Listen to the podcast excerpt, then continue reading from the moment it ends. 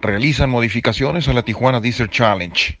La fecha 3 del calendario anual de Off-Road Score ha sufrido una sustancial modificación en cuanto a la distancia a cubrir y al conformarse tres grupos distribuidos en los dos días de carrera, recordando que originalmente sería de todas las categorías de autos en una sola jornada y en la siguiente motos y cuadris con algunas divisiones de autos. En tanto, el trazo original del circuito era de aproximadamente 68 millas en dos vueltas para totalizar casi 140 entre sábado 22 y domingo 23 de septiembre.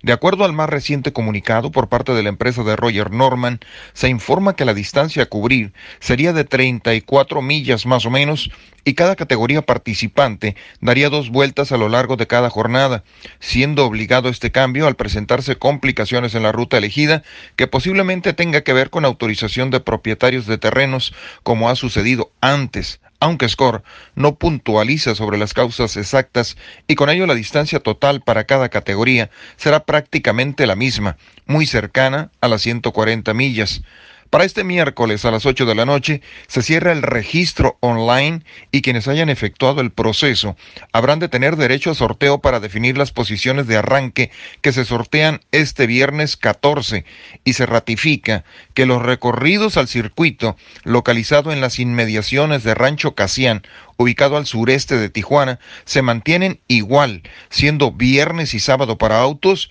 en tanto que el domingo estarán recorriendo motos y cuadris.